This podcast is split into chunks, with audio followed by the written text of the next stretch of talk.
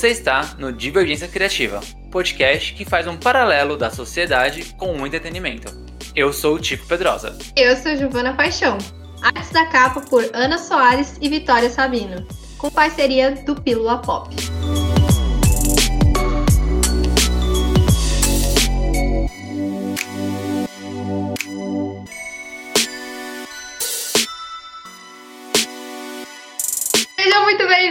Mais um episódio desse podcast que é maravilhoso, é encantador. E hoje é um episódio muito, muito, muito especial, porque a gente tem convidados, mas eu não vou dar spoiler de quem é nosso convidado de hoje, eu vou começar a falar de outras coisas, então, por favor, senta aí no, no seu sofá, na sua cadeira, ou sei lá, vocês, não sei como vocês escutam podcast. Eu escuto podcast no banho, então vocês fiquem à vontade para escutar esse podcast onde vocês quiserem. E sejam muito bem-vindos ao Divergência Criativa.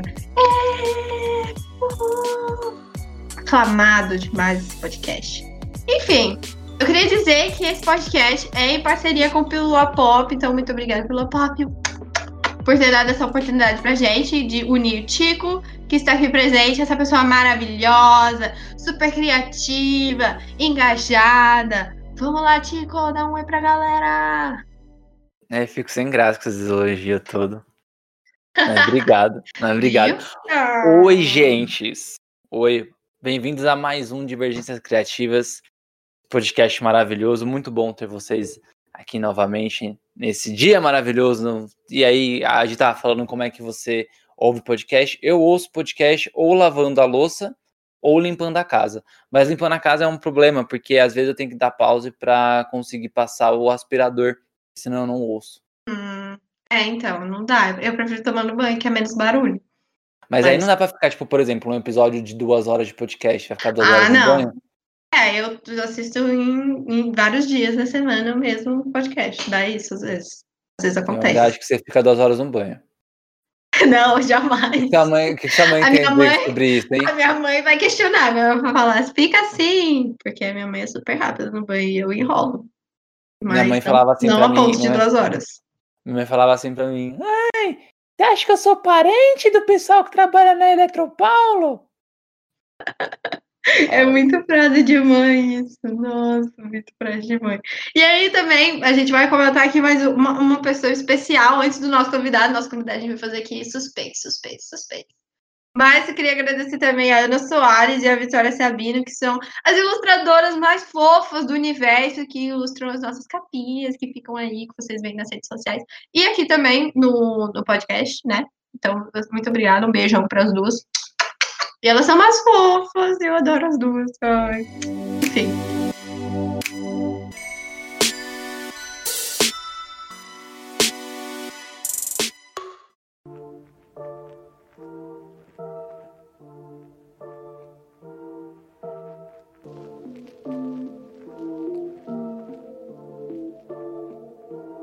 Eu queria puxar um assunto um, um tanto quanto interessante para a gente refletir um pouco também. Eu acho que é importante. Essa também é a proposta do, do podcast.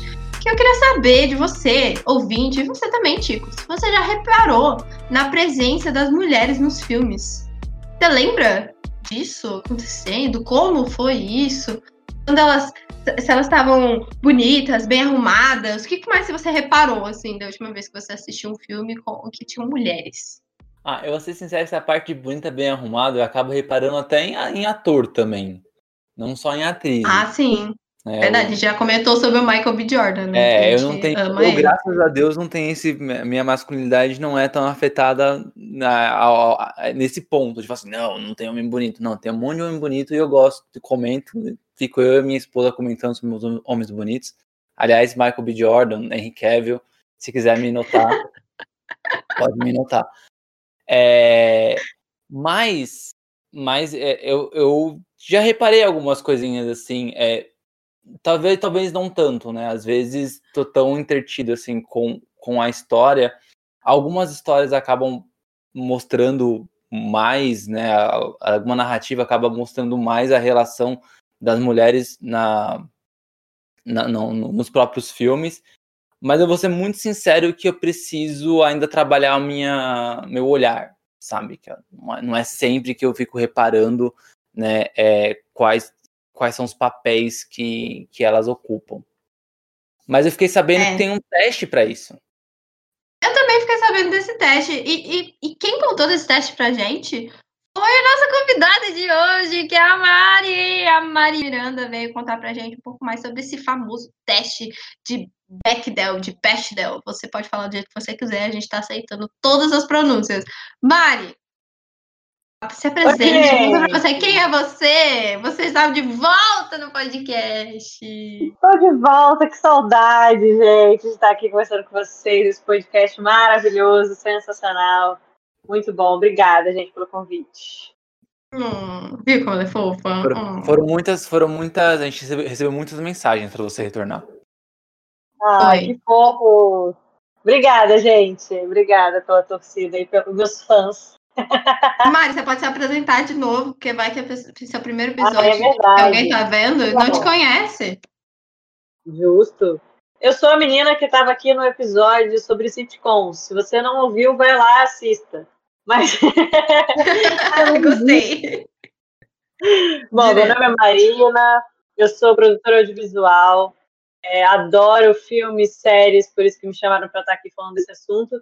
Mas também sou uma feminista que sou muito crítica com a maioria das coisas e gosto de ficar olhando esse tipo de coisa. Então, por isso que eu vim falar aqui sobre o teste de Bechdel, que fala sobre essa participação feminina nos filmes. Muito bom, muito bom. Maravilhosa. E aí chegou, eu... chegou, chegou com o pé na porta. E eu espero realmente que ninguém que esteja ouvindo esse podcast, a gente está em 2021, então, pelo amor de Deus, não vem relacionar feminismo a não, não fazer o pelo da axila, não depilar as pernas. É... Ai, Jesus! É, não. É, tem, tem... o anticristo, a é. odiar a igreja. A não, a não, ter filhos, não casar. A odiar o homem. É, a, não... gente, a gente é feminista, mas a gente faz, a gente odeia homem por esporte mesmo, não tem nada relacionado com. Não tem nada a ver, exatamente. Não, não, não mas se você pensa assim, fica até o final, porque provavelmente você vai mudar de ideia, você vai ver que não é só isso, se for isso, mas também não, tá, não é obrigada a, a fazer nada disso. O feminismo é simplesmente você acreditar que homens e mulheres podem exercer as mesmas funções e merecem receber o mesmo valor sobre esse trabalho. É só isso. Perfeito. Sucinta, Mari tá direta hoje. Meu Deus. Perfeito. E conta aí, Mari, que, que, que, história é essa desse tal de teste de Bechdel? Ele, ele é um, sei lá, foi criado pela Academia de Cinema. Como, conta aí de onde surgiu esse teste. Antes fosse, né, Tico? Mas na verdade não. É, na verdade, esse teste ele surgiu numa tirinha. Em 1985, então já, já tem aí uns aninhos, mas é engraçado que muita gente não conhece. E era uma tirinha que ela passava, na verdade, ela é, é, era uma tirinha que saía numa revista chamada Dykes to Watch Out For feita pela Alison Bechdel, né? Então o teste leva o nome dela. E na verdade ela não fez isso pensando em fazer um teste que fosse ser virar esse selo que é hoje, nada disso. Era uma tirinha, era uma piada assim. E era uma tirinha que se baseava é, em uma personagem que estava ali com a sua amiga andando pelas ruas e uma vira para outra e fala assim: "Ah, vamos assistir um filme".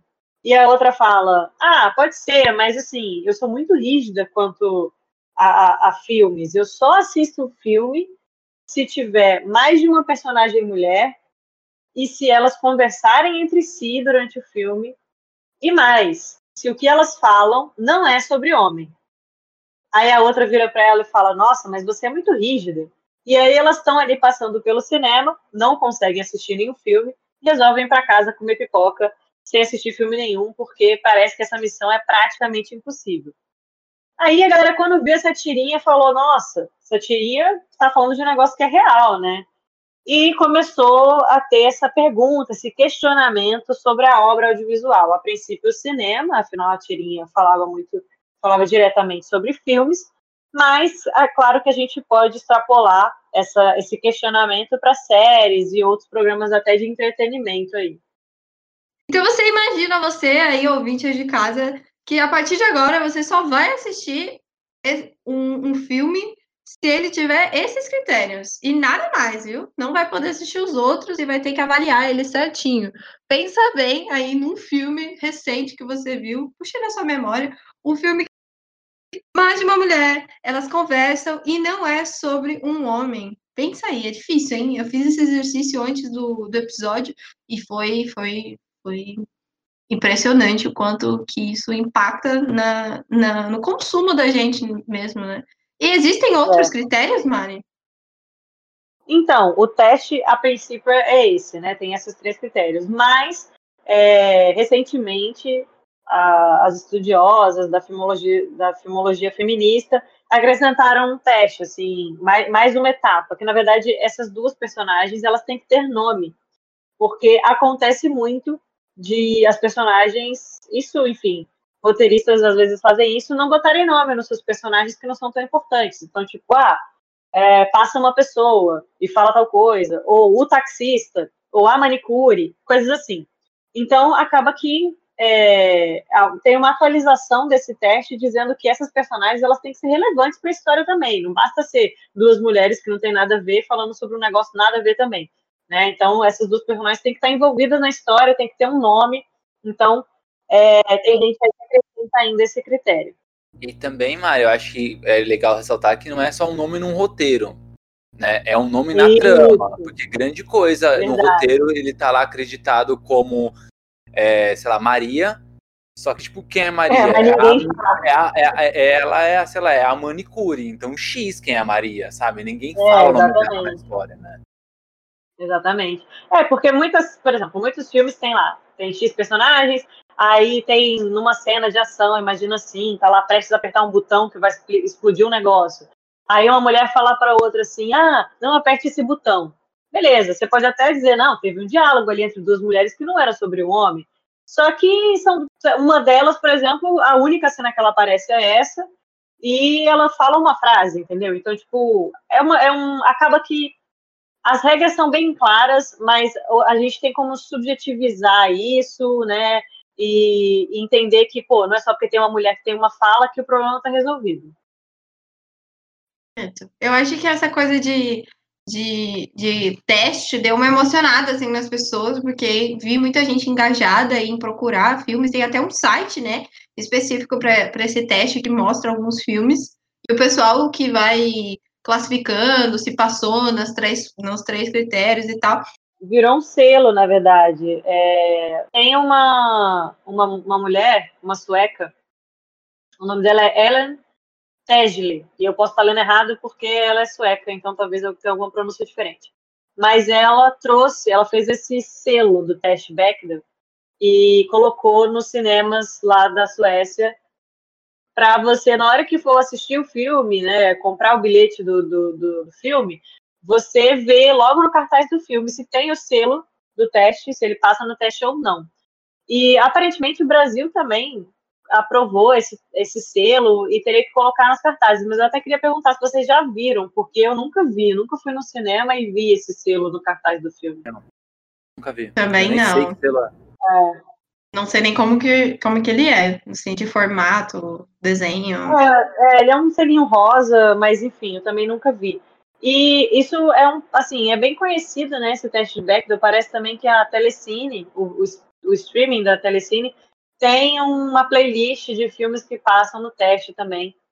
É, já para quem quiser procurar, né, já ir ele direto. Mas é bem curioso isso que você falou, Gil, porque às vezes a gente fica se, né, fala, nossa, um filme que passa nesse teste. E, cara, tem clássicos que as pessoas amam, que inclusive eu também gosto, e que não passam. E que depois uhum. que você sabe disso, você reassiste o filme, e pelo menos a mim, assim, eu fico até um pouco incomodada, sabe? Tipo, Star Wars não, não passa a primeira trilogia, o Poderoso Chefão, que é um clássico, todo mundo ama, é, não passa. É, se a gente for pensar também assim, ah, de ser um diálogo que seja importante, nem o filme Avatar, aquele dos bichão azul, passa. Ratatouille não passa. É... Deixa eu ver o que mais. O primeiro Avengers não passa. Enfim, tem vários filmes que são muito famosos, assim, é, que, pô, ganharam a bilheteria e não passam num teste simples desse, né? Porque eu acho que é legal a gente comentar que esse teste é muito simples. Completamente, né? A gente não tá pedindo o universo, né? A gente tá pedindo um pouco de mínimo que acontece entre os personagens é. masculinos toda hora, mas que não acontece entre os personagens femininos. Só uma coisa que tá me incomodando, por exemplo, eu acho que isso que você, a, a Mari lá citou o Vingadores, né? E eu tava assistindo recentemente a versão do diretor da Liga, Liga da Justiça. E, e eu acho que tá me incomodando muito o fato de ver esses filmes de super-heróis de equipe é, com um monte de homem com uma mulher só. Parece que é cota, sabe? É só cota. É, e, aí, e aí, assim, aí quando tem filmes com, com uma equipe com bastante mulheres, é tipo, é uma equipe só de mulheres. Aí o pessoal fala que tá lacrando, né? E uhum. aí, quando você tem uma equipe que era para ser é, heterogênea, você tem cinco caras e uma mulher. Sim, verdade, é, é verdade. É, sério que não cabia no roteiro você colocar mais pela meio a meio? Sabe? É sério que não é. tem personagens suficientes? Porque tem, né? Ah, mas isso reflete muito o nosso dia a dia, assim, né? De tipo, ah, não, eu tenho uma mulher na minha equipe. Uma. Tipo, é. dez caras e uma mulher. Ah, não, mas é, eu não sou machista, eu até contrato mulheres, tipo, aham, uh -huh, tá, você tem uma mulher, duas mulheres, tipo, é totalmente diferente da, é, ainda é assim, a secretária, a faxineira. Então, tipo, é totalmente diferente. É, é, ainda alguns filmes levam essa, essa estratégia, né? E, e, e aí é, o teste de Bechdel, ele, ele, na verdade, ele fala sobre esse olhar que a gente tem sobre quem é essa personagem feminina, né? Porque, assim, ah, não precisa ter muita mulher, já é um problema. Já o filme que só tem uma mulher já não passa no teste. Ainda que ele tenha duas mulheres, muitas vezes os, os, roteiristas, os diretores, colocam elas em núcleos diferentes. Então, tipo, ah, não, tem duas mulheres, mas uma é a mãe do cara e a outra é a namorada dele. E elas não trocam palavras, elas não se encontram. Sei lá, a mãe morreu antes dele começar a namorar a garota. E aí, tipo, uhum. elas são de núcleos diferentes, entendeu? Então elas não têm que, elas não, elas não existem uma na vida da outra pessoa, da outra, como se realmente as mulheres fossem rodeadas de homens, sabe? Assim, elas não, não têm amigas mulheres, como assim? E o terceiro é. teste, a terceira fase do teste, na verdade, é, é se elas conversam entre si e se não é sobre um homem. Porque aí já vem uma outra ideia muito errada de que é que mulher só fala de homem. Se duas mulheres vão sair para conversar, elas vão falar de homem, elas vão falar do marido, do namorado, do peguete, ou sei lá, do chefe que seja. Mas elas vão falar de homem, elas não têm outros assuntos na vida, pelo amor de Deus, né? É muito complicado. Você comentou sobre os clássicos, né? Os clássicos que não passam no teste, mas eu acho que, assim, o pior para mim, de verdade, são os filmes novos que não passam. Tipo, o é. filme que tá estourando de bilheteria agora e não passa. 2021, de 2020, 2019, já era para as pessoas já terem acordado, né, sobre isso, mas é. não, não acontece. O teste é de 1985, na verdade, a tirinha é de 1985. Eu não sei em quanto tempo ela chegou a virar um teste. Mas logo que saiu, foi um rebuliço nessa questão. E ainda assim, a gente não vê. E aí, por exemplo, os filmes que vão para o Oscar é, também não, não necessariamente estão alinhados com o teste de Bechdel. Então, o que a gente entende de um bom filme, muitas vezes a gente não está olhando nem para essa questão básica de se tem duas personagens femininas. É, é, eu, tô, eu tô assistindo né, os filmes os, estão no, no circuito do Oscar e eu acabei de assistir Uma Noite em Miami. E e me incomodou muito, porque eu já tinha. Eu, já, já, eu tava com esse teste muito na cabeça, até porque a gente tava fazendo a pauta desse podcast. E uhum. aí o filme. Tudo bem, é um filme de época, é um filme que se passa na década de 60 no, no, nos Estados Unidos. Então tem toda uma questão também é, é, sociocultural daquela época, né? E como as mulheres eram retratadas lá. Então, quando você faz um filme de época, você acaba trazendo essa mesma esse mesmo recorte, mas me incomodou muito o filme ele ser centrado em quatro homens e só duas mulheres aparecem. E aí é a esposa de um cara e eu nem lembro quem é a outra. que, que, é um puta problema eu não lembrar quem é a outra. Olha que grave, né? É. Não, então essa questão que você falou assim, ah, é um filme de época, né? E aí, tipo, depende. Essa questão, tipo, ah, é um filme de época, então, tipo, a época era machista, então aí a gente só vai mostrar os homens dessa época não, não sei se isso faz sentido, porque é, existiam mulheres naquela época. E você pode contar a história daquelas mulheres, ainda que elas não saíssem, que elas não trabalhassem fora, que elas, elas tinham as suas histórias, sabe? É, então, hoje, em 2021, a gente olhar para que seja os, os anos 20 ou até antes disso, mas a gente só vai contar, ainda vai repetir as histórias dos homens que já se destacaram, que já são conhecidos. Então, não que a gente não deva contar a história de homem, assim, é, é, acho que tem muitos homens que marcaram a humanidade e devem ser contados, mas com certeza, mesmo se você for contar a história deles, vão ter personagens femininos muito fortes. E, e é questão de, da escolha do roteirista e do diretor dar atenção a isso ou não. Mas deixa eu perguntar.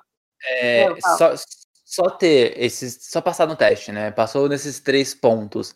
É suficiente para o filme ser considerado um filme feminista? É, não, é um filme, um filme, que, que tá, que tá é, é, deixando a visão né, das mulheres de boa, assim, é suficiente? Não, não. Não mesmo, porque assim, é, é aquilo que é um teste muito básico, né? Tipo, ele coloca que tem que ter duas mulheres com nome, né? Com essa questão de, de serem importantes para a narrativa, que conversem entre si e que não falem sobre homem. Mas elas podem estar fazendo várias outras coisas é, que não são efetivamente feministas ou, empoderar, ou que, que empoderem.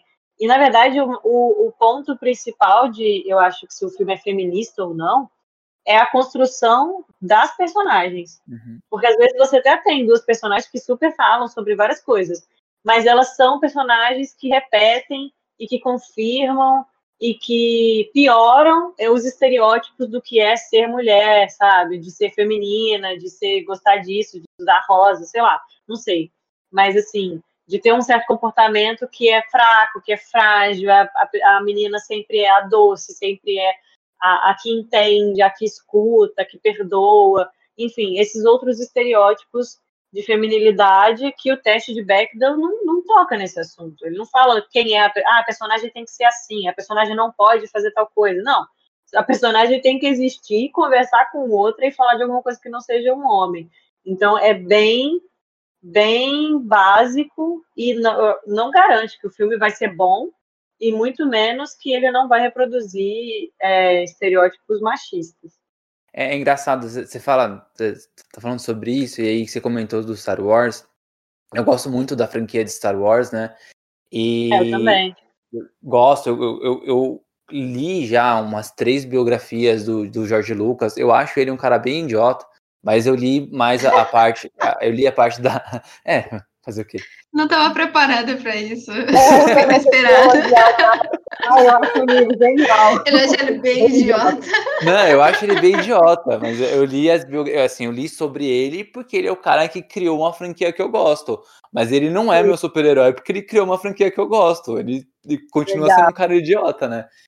E uhum. ele ele era do interior, né, do, do, de uma cidade nos Estados Unidos, então ele, ele tinha aquele pensamento machista, e, e, reflete muito, né, principalmente na trilogia do meio, lá nos prelúdios, que aí você vê que as mulheres são, principalmente a Amidala era super boba, né, e reflete na quantidade de, de mulheres que ele coloca nas histórias dele. E aí na trilogia original, você pega o primeiro filme, tem uma mulher.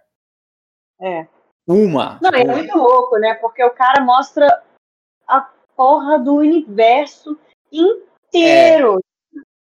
Tem personagem uhum. pra caceta naquele filme. Mas só e tem uma mulher. mulher. E aí, aí você fala assim, pô, não, mas essa mulher é a Leia. Então, como você pode falar que ele é machista? Que ele vai e coloca a Leia lá, sabe? Ninguém, ninguém comanda ela, ela, ela é pra frente. Tá, mas acho que também isso não é suficiente, né? Ele acabou criando uma personagem assim, ótimo, muito bom, mas poder ter mais mulheres no filme, né? E aí no segundo filme ela Exatamente. já perde. Essa, e aí no segundo ela já perde essa, essa característica e já se torna uma, uma, uma, uma mulher um pouco mais submissa ali naquela questão de romance. Né? Ela vira mulher é, difícil. É, é. né? É.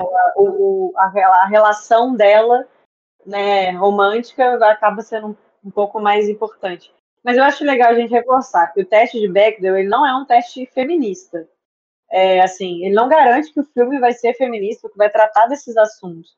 E a gente tem, por exemplo, a Lé, ela é uma personagem feminina muito forte. Muitas mulheres se identificam com ela, acham legal a história dela, veem nela uma personagem forte, mas o filme não passa no teste. Então, assim, é importante passar no teste? O quanto é importante passar no teste? Eu acho que o teste serve para mostrar que a maioria dos filmes é a gente está contando história de homens e a gente acredita que os homens não precisam das mulheres para viver, ou se precisam é de uma mulher em especial que vai mudar a vida dele, e aí já geram outros problemas que a gente pode falar no outro episódio. E que se tem duas mulheres, elas falam de homens. Então, assim, são questões muito específicas e muito simples de serem resolvidas. Eu bato muito nessa, nessa, nessa tecla, porque não é tão difícil assim escrever mais de uma personagem mulher, sabe? Tô lembrando, né, com essa conversa, de, de vários filmes, assim, que vem na cabeça, né? E aí eu acho o quanto é importante a gente ter mulheres é, fazendo filmes, né? É, dirigindo, escrevendo e também em outras funções, porque quando um homem retrata uma mulher, ele não vai retratar uma mulher como ela realmente é, ele vai retratar pelo, pelo prisma dele, pelo olhar dele.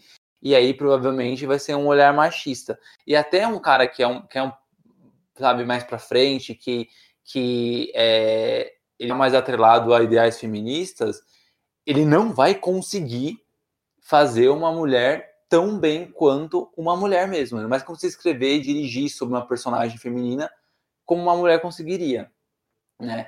E eu tava lembrando, por exemplo, do filme Eletra, que é, é um filme de super-herói de 2005, eu acho. Filme ruim, né? Ruim. E, e, e, é isso, é um filme com vários homens na produção, né? É uma mulher protagonista que é uma assassina, então ela tinha que ser pelo menos forte, né? Sei lá, resolver. Se ela mata as pessoas, ela consegue resolver os, os problemas dela. E que aí ela uhum. acaba entrando num plot de romance no meio do filme e precisando da ajuda do cara para conseguir solucionar o problema dela. É. E aí você acaba destruindo uma personagem que era para ser forte e ela vira mais uma personagem femi feminina é, estereotipada.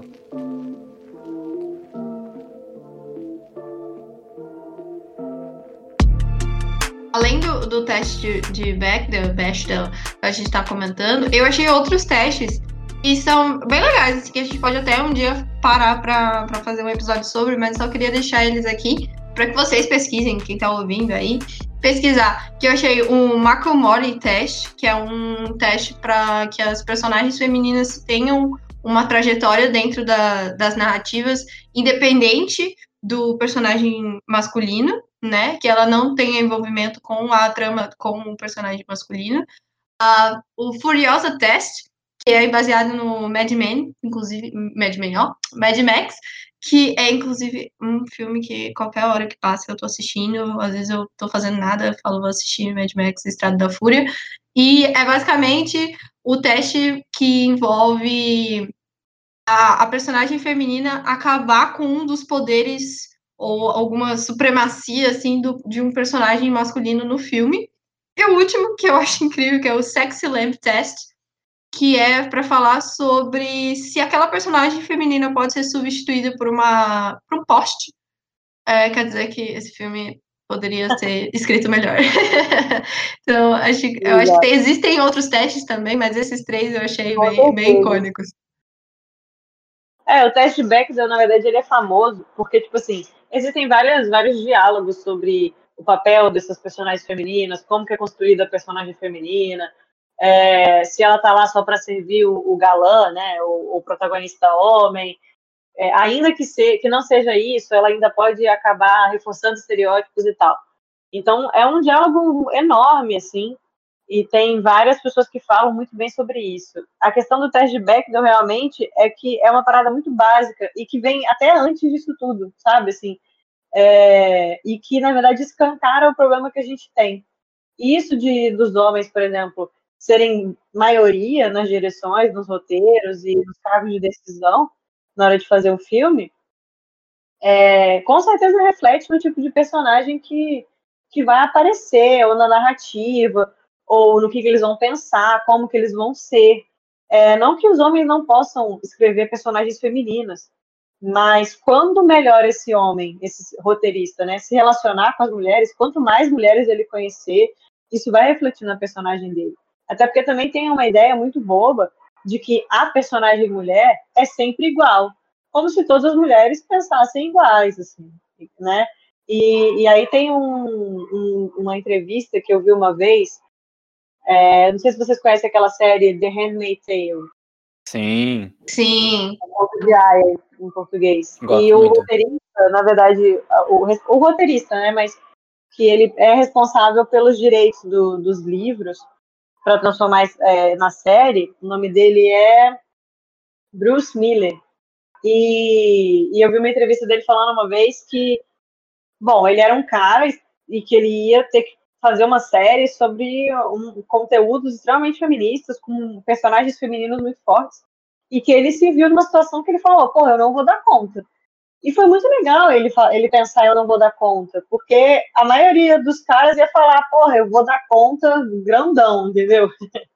E aí ele, com essa atitude dele, o que, que ele fez? Ele contratou uma cacetada de mulher, a equipe dele, a maioria mulher, não só na, na sala de roteiro, mas nas outras áreas também, porque ele ia precisar desse olhar delas, que ele sabia que ele não ia ter. Por mais que ele fosse capaz, premiado e tal, ele sabia que naquela série não ia ser o suficiente. E aí uma coisa muito legal que ele também falou nessa entrevista foi o seguinte, que, por exemplo, ele estava lá para resolver uma situação de uma personagem feminina. E aí ele falou assim, ah, como é que vocês fazem nessa situação, normalmente da sua vida? Tipo, quando vocês ficam menstruadas, o que que é? E aí, a, na verdade, o exemplo que ele deu foi da primeira menstruação. E aí, cada mulher que estava com ele ali na sala de roteiro contou uma história completamente diferente. Ah, foi assim, ah, foi assado, eu me senti assim, a outra não, me senti completamente o contrário.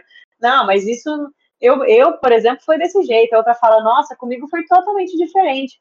E aí ele passou a entender que não existe uma resposta certa sobre o que é ser mulher, sobre como essa personagem feminina tem que agir. Não existe isso, não existe um padrão. Existe, é, existe uma diversidade absurda. E isso com certeza interfere na hora que a gente vai escrever. Talvez as diretoras e roteiristas mulheres já saibam disso. E por isso que algumas das personagens delas são tão complexas é, e tão profundas, porque elas realmente refletem uma personalidade, não um estereótipo do que, que a gente acha que é a mulher, como se tivesse esse padrão. Ai, adorei. Silêncio, né? Aquele meme. Eu vou usar o mesmo meme que eu usei para você, mas silêncio. O homem tá descobrindo a pluralidade feminina. Muito é bom. Adorei o exemplo. Porque realmente, né, assim, é possível. Não, a gente não tá dizendo que, nossa, só mulher sabe construir personagens femininas. Não é isso, né? A gente só precisa não. ter aquela sensibilidade. E também é uma coisa que a gente já comentou desde o primeiro episódio aqui do, do Divergência, que a gente leva para as nossas obras só aquilo que a gente carrega com a gente. Então, se você não tem repertório, se você não tem esse, esse contato com o mundo feminino, você não tem é, essa sensibilidade, você não vai levar ela para a tela, porque é impossível a gente levar uma coisa que a gente não tem. Por isso que realmente é, as, as diretoras conseguem abordar muito melhor o, o, universo feminino e tudo mais assim que envolve o feminino na tela, porque elas vivem, estão vivendo, né, desde que nasceram, estão vivendo esse universo. Fica um pouco mais é, fácil da gente abordar uma coisa que, que já está com a gente desde que a gente nasceu. É. Eu, eu, vou jogar um pouquinho de lenha na fogueira como o, o, o homem chato da, da, do podcast. Tem que ter. Vai lá. É, mas eu vou jogar na fogueira que até uma coisa que eu tinha que eu percebi assim, vendo algumas características de, de, de diretoras, né? Que eu acho que também não basta só ser mulher, né? Eu acho que ah, é. tem, tem mulheres que são criadas e, e tem num prisma machista e ok para elas isso, entendeu? Que tipo, tá tudo bem o mundo ser assim, ela nem entende que é machismo, ela só replica, né? E acaba passando isso também pro para os filmes dela, para histórias que escrevem e tudo mais. É, tem um paralelo muito bom, né, que, ano passado, né, que a leva que estava vindo de filmes de, de super-heróis, que conseguiu sair no ano passado, teve o Aves de uhum. Rapina com a Kate Ann, Cara, esse filme foi completamente um filme é, é, feito por mulheres, né? Ela roteirizou, ela dirigiu, na produção tinha várias mulheres. E aí você via que, tipo, os diálogos, eles eram muito bons. Eu até comentei em, em outro podcast que durante uma luta, a Canário Negro perde a Xuxinha e a, a, a, o elástico de cabelo, que não sei se todos os lugares do Brasil uhum. se, chama, se chama Xuxinha isso. E a e a Arlequina puxa uma que ela tinha reserva, né, tipo, no, no, no braço, entrega, ah, não, top, prende o cabelo aí. Aí você fala assim, ok, isso, isso, é tão bobo, mas quando eu assisti no cinema, eu falei assim, cara, um homem nunca ia escrever isso, né? E esse e é isso, são várias, são várias coisinhas, né? Que, que esse, esse é só um exemplo do filme. Em contrapartida, a gente tem Mulher Maravilha, 1984, que a Perry Jenkins era completamente tipo, ah, Mulher Maravilha é uma princesa da Disney, ela precisa de um de um príncipe encantado, ela tá há 60 anos esperando o, o, o cara voltar dos mortos, porque ela sente saudade dele, sabe? Tá num luto por um homem, sabe, há seis décadas, e aí ele volta dos mortos, já lá da forma do filme, e ela, tipo, fica ainda, sabe, é, vivendo, ah, eu vou salvar o mundo ou ficar com o homem que eu amo. E, ah, e ela e automaticamente você... fica, fica chata, né? Ela automaticamente ela fica, fica chata, boba.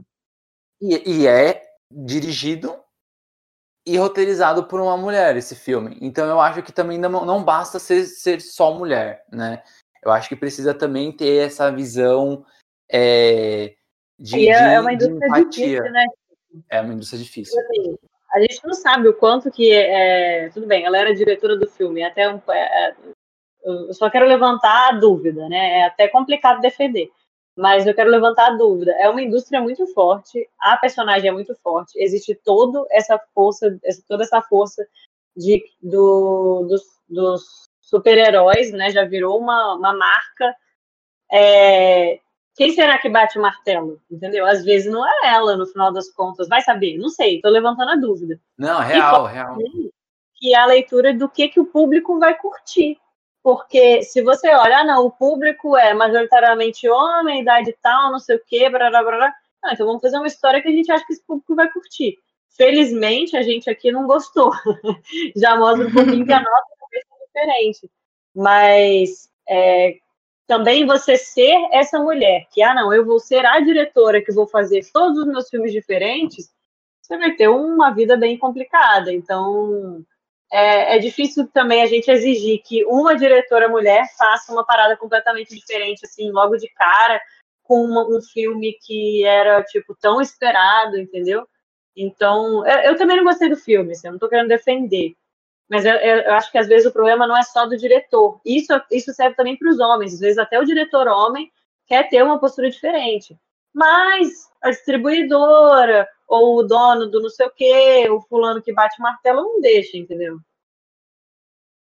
É, mais uma vez, os cargos de, de, de decisão. É mais...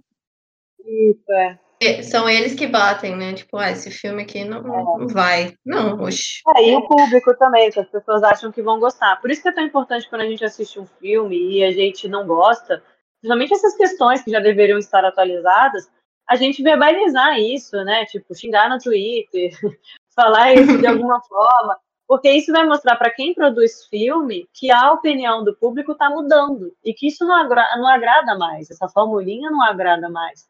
Então é importante a gente estar tá aqui falando sobre isso. Total. Acho que faz muito sentido mesmo. Ainda mais quando, quando a gente pensa nos dados, né? Tipo, os números não mentem, né? Então a gente tem 12% dos filmes de bilheterias grandes são dirigidos por, mulher, por mulheres. É, 32% dessas diretoras assim do, do, do cinema são são mulheres, é, é, muito pequena a parcela, né? A gente, a gente ainda não é a caneta que assina, que vai falar, ó, oh, vai ser isso e pronto, né? Porque o diretor, apesar da gente ter essa visão de, ó, oh, o diretor, aquela cadeirinha, né? Que a gente, uh, diretor, olha lá, é. quem tá sentando.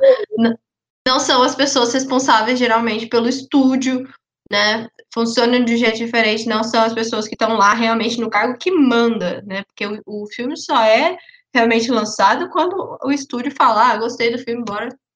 É isso aí. eu peguei uns dados mais apurados aqui, só para vocês verem, né? O pessoal que bate martelo. Ah, manda aí. 17% são escritoras, né, são roteiristas. 21% são produtoras executivas. 30% produtoras. 22% editoras.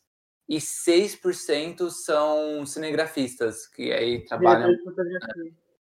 Então, isso são dados de 2018 e 2019. É dado mundial? Não, mundial, mundial. É, no Brasil é a mesma coisa também, assim. É, os dados da Ancine últimos que eu tenho acesso, é, também a proporção é bem louca, tipo, 20% só são mulheres diretoras, roteiristas também, é, 4% são diretoras de fotografia é bem, é bem bizarro o quanto, o quanto que a gente não não tá nesse, nesse, nesse mundo de tomar decisão. Não muito, não, não ainda.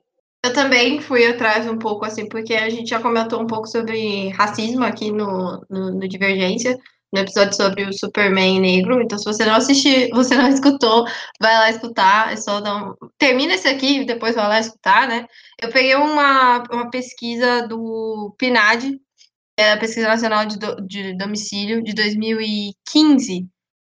E achei uma, uma coisa bem um pouco chocante, assim, mas que eu já esperava, né? Não chocante, que eu não estava esperando isso, mas que no Brasil as mulheres negras, né? Que aí a gente tem toda a questão da, do duplo preconceito, né? Que você, você, você vai caindo, assim, né? Você pensar ah, mulheres 12, aí mulheres negras, aí. Então, a, é, são quatro. É 4% do elenco dos filmes entre 1995 e 2016. E nesse mesmo período, assim, os maiores filmes nacionais não tem nenhuma. Assim, nem direção, nem roteiro, não tem nenhuma mulher negra envolvida. Não faz Isso o menor é sentido. Eu vejo esses dados, aí eu lembro que o Brasil, tipo, tem metade da população negra, mais que a metade até, né? E aí não faz sentido. Eu falo, gente, mano, tipo, não retrata nada a, a realidade. Nada. Uhum. É muito louco isso. E aí a gente come, é, entende como que as pessoas não se identificam, né, nos personagens que assistem.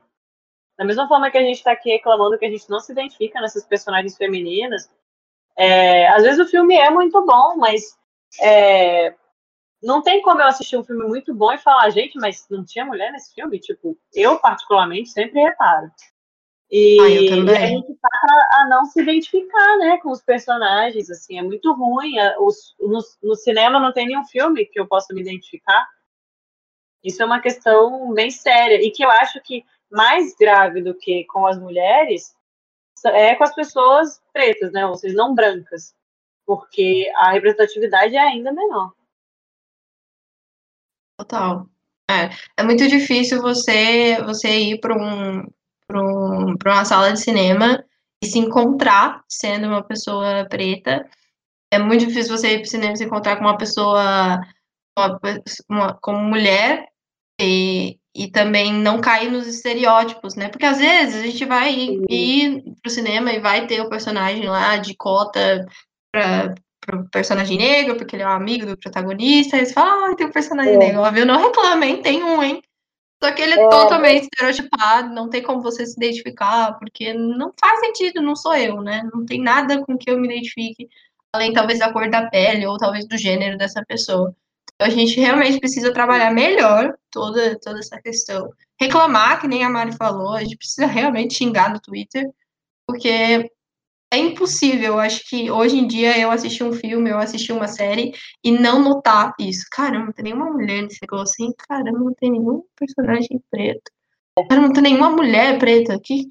Ou, ou, ou se é mulher, ou se a mulher é empregada, ou se é o homem ou segurança. Isso é muito louco. É muito louco. É, e com certeza o pessoal que está ouvindo a gente também vai começar a reparar isso, assim. O próximo filme que vocês vão assistir, com certeza vocês vão se perguntar se passa no teste de Bechdel e em todas essas questões aqui que a gente comentou. Sim, sim, com certeza. Mari, agora que né, você que já você trabalha nessa área, né? Como é que é a, a tua visão como profissional, né? É, como são as mulheres que você conhece, se você, obviamente você deve, deve conhecer poucas, né? Porque se a porcentagem ela, ela é pouca, você que está na área, você faz parte dessa, dessa pequena porcentagem.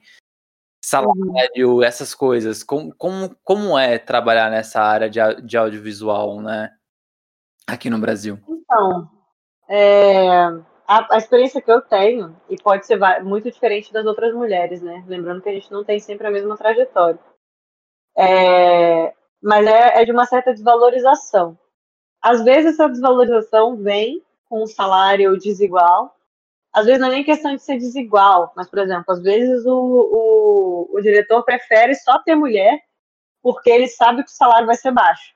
Então, já que ele vai ter que pagar mal para alguém, ele prefere pagar mal para uma mulher do que contratar um cara. E às vezes também porque os homens estão mais acostumados a ganhar melhor. Então eles realmente não vão aceitar aquele salário por aquele valor. E a mulher não tem tanta oferta, então ela acaba tendo que aceitar. É, então tem sim uma disparidade salarial. Ah, nesses dados da Ancine que eu, que eu citei, acho que eles são de 2015, ah, que foi o, o último que saiu infelizmente. É, as mulheres receberam, em média, 13% a menos, isso dentro do mercado do audiovisual. E aí o que acontece não é nem assim. A gente não tem tanta, tantos relatos, ou pelo menos eu não tenho tantos relatos, de efetivamente uma mulher e um homem que trabalham na mesma empresa, na mesma produtora, fazem a mesma atividade, naquela mesma carga horária, executam os mesmos projetos, receberem diferente. Pelo menos isso não é tão falado. O que a gente percebe realmente é que, pô, se os homens são 80% da direção, é claro que eles vão receber mais, porque o cargo é, é de mais importância, ele é mais valorizado e ele, consequentemente, vai ter uma remuneração maior. E isso gera essa discrepância de valores. É, então, assim, acaba que a gente é desvalorizada, a gente é desacreditada, às vezes a gente tem que provar 30 vezes que a gente sabe fazer um negócio. Então, por exemplo, eu conheço muitas editoras, finalizadoras, coloristas, mulheres. E eu vejo, já presenciei, e eu sei também de conversa, que o tempo inteiro elas têm que estar provando. Não, é, eu sei fazer isso. Ah, mas você sabe tal, mexer em tal software? Sim, eu sei. E aí na semana seguinte a mesma pergunta se repete. Ah, mas você sabe, você não sei o quê, você entendeu? Essa do você entendeu é insuportável. Porque você não vê o diretor falando isso para os colegas de trabalho homem. Você vê ele ele precisando dessa confirmação da mulher, da produtora, da assistente de direção que está ali do lado dele. Não, eu entendi sim e tal. E também uma outra ideia, que aí já não é, é só do audiovisual, mas é essa ideia de que as mulheres elas são ótimas para cumprir os papéis de organização, de, de produção, de catering, né, de ajeitar as coisas, de ajeitar a agenda, de entrar em contato com as pessoas, né? Porque nós, teoricamente, temos no nosso DNA, só que não, essa facilidade de nos relacionarmos, de tratarmos as pessoas bem, de termos paciência. E aí a gente fica muito para esses cargos de produção e pouco nos cargos até mesmo criativos, assim. Então, não é à toa que a maioria dos homens, a maioria, tipo, 96% dos homens, do, do, perdão, que 96% dos cargos de direção de fotografia são homens, mas a maioria dos cargos de, de produção, de assistente de direção, desse tipo de trabalho, são mulheres. Então, é, o cenário é esse, e eu realmente confirmo, assim, da minha parte, do que eu já trabalhei, isso se confirma. Porém, o dia a dia é muito sutil, assim, essa discrepância, né? E talvez seja também por isso que é tão difícil de resolver eu trabalhei com homens sensacionais, colegas de trabalho muito bons no que eles fazem, que é, a maioria não tinha essa diferenciação, pelo menos não demonstrava comigo, mas também já passei por algumas situações constrangedoras, desse tipo de, de encurralar, de saber se você realmente sabe, de, de não te valorizar e coisa e tal. É, já passei também por situação de, de, de cinegrafista que chegou alterado no set, e aí o set era todo mulher, só ele era homem como diretor de fotografia e todas as outras mulheres. E ele não queria ouvir a gente porque ele estava bêbado, sei lá, e ele não queria ouvir, queria fazer as coisas do jeito dele. E aí é muito cansativo você passar por esse tipo de situação, porque não tem como você falar, ai, cara, só porque eu sou mulher, sabe, que eu tô passando por isso. Mas, apesar disso, é uma profissão muito. É, está sempre ligada às coisas novas, às novidades, né? Está sempre atualizada nesses conceitos. Então, eu acho que até comparando a outras profissões, a gente está melhorzinho. Acho que pensar também nessa, nessa situação, eu lembro que eu fiz, já fiz um curso de, de cinema, e eu lembro que esses números me chocaram um pouco, mas é, eu acho que fica um convite, né?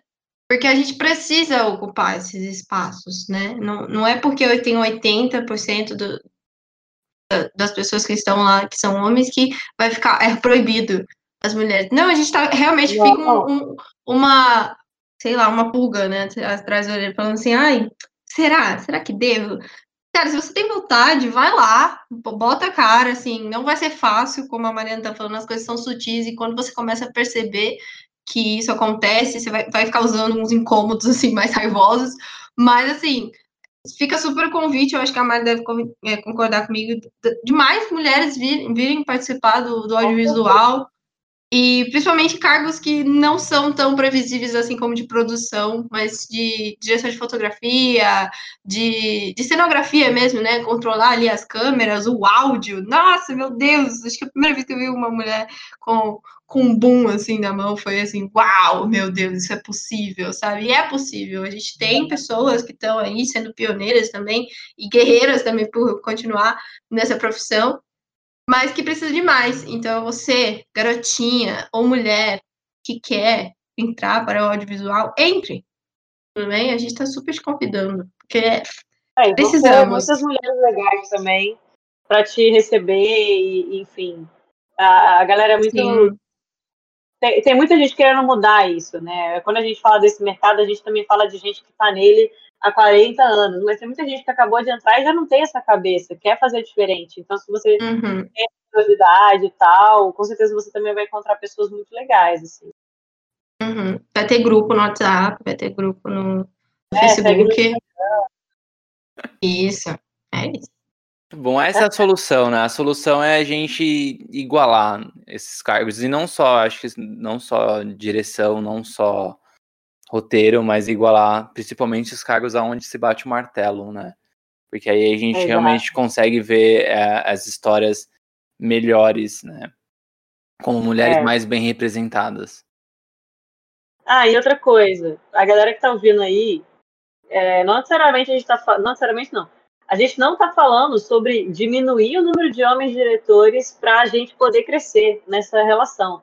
Não, a gente quer que mais mulheres façam, inclusive mais homens façam também, só que para cada um homem tem que entrar duas, três meninas, entendeu? Para a gente chegar nessa metade aí e fazer sentido para todo mundo. Ninguém está querendo tirar o seu cargo de diretor, fica tranquilo. Muito bem lembrado, caso alguém né, já esteja.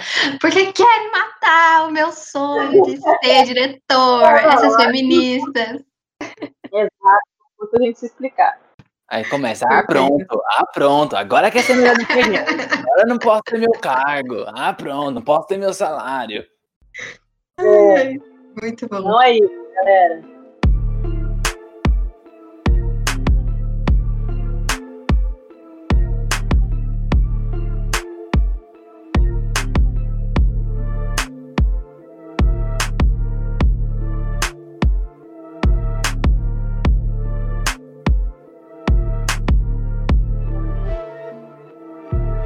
Queria, eu queria contar para fechar o, o, esse episódio. Eu queria contar uma, uma coisa para vocês. Eu sou fãzaço da Petra Costa, né? Da diretora Petra Sim. Costa, do Sim. Democracia em Vertigem. E eu acho que um dos momentos mais, um dos momentos de mais alegria na minha vida foi quando ela começou a me seguir no Twitter. Nossa! Que mágico! É, é, e assim, eu tenho poucas pessoas no meu Twitter, então quando ela começou a me seguir, eu não faço ideia de onde veio, se eu tinha marcado ela antes, eu não sei. Eu sei que ela me segue até hoje, né? Ah, Muito feliz. Pedro, você tá ouvindo isso? E aí, se liga, se liga que hoje eu acordei putaço, mas putaço. Porque eu sonhei que eu tava, eu ia, eu tava indo para uma, pra um estúdio, uma, não, não, não, era um estúdio, né, era, uma, era um prédio, era uma empresa, não, não, não tinha pandemia, então tá todo mundo normal, né? E aí eu sonhei que eu tava resolvendo uns assuntos ali para eu fazer uma ponta no novo filme do Homem-Aranha.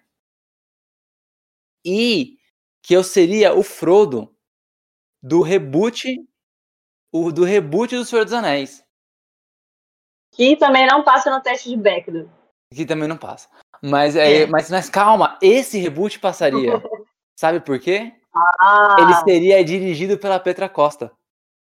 Nossa! Nossa! E aí, eu lembro que eu acordei, mas aí não acordei de manhã, eu acordei de madrugada, porque assim, eu tava vendo que o sonho tava muito bom. Tipo, caramba, ah. eu nem sou ator, saca? E nossa, eu ia participar do Homem-Aranha, eu ia ser o Frodo do Senhor dos Anéis. E a Petra ia ser a, a, diretora. Aí eu falei, não, mano, isso aqui tá muito errado. Aí eu acordei, assim quando eu tava questionando. A... Ah, por que você foi questionar?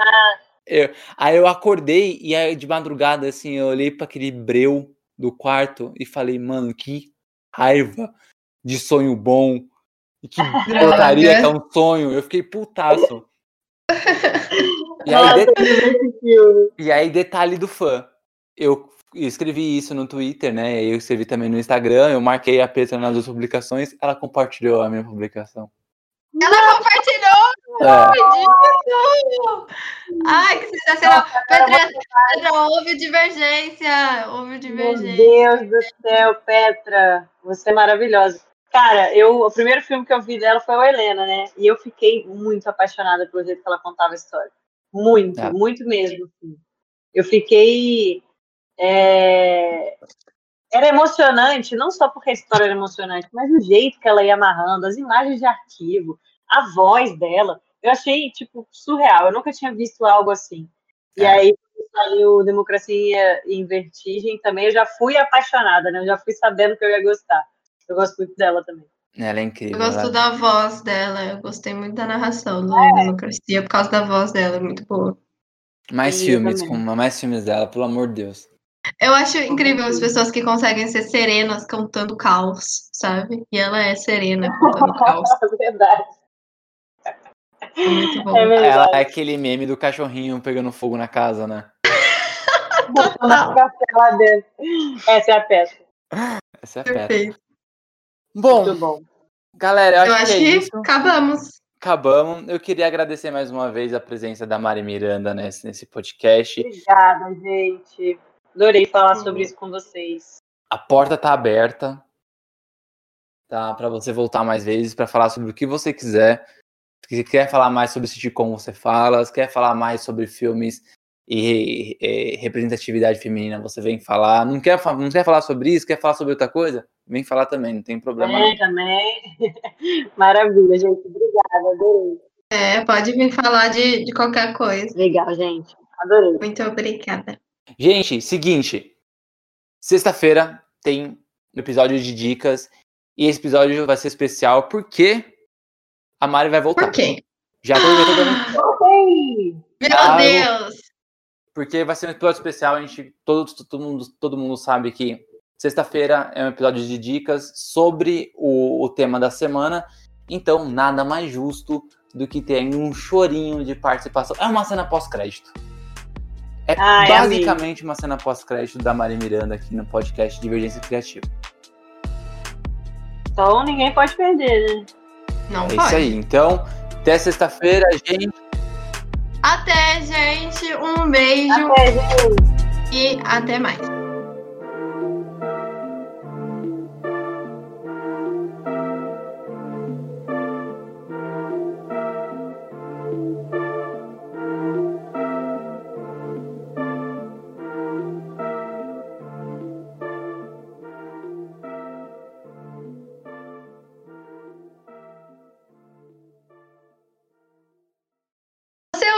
Divergência Criativa. Gostou do episódio? Nos siga nas redes sociais. Apresentadores, arroba Tico Pedrosa e paixão.gil. Ilustradoras, arroba anarte.soa com dois N's e arroba itsartv. Podcast, arroba Divergência Criativa. Até a próxima.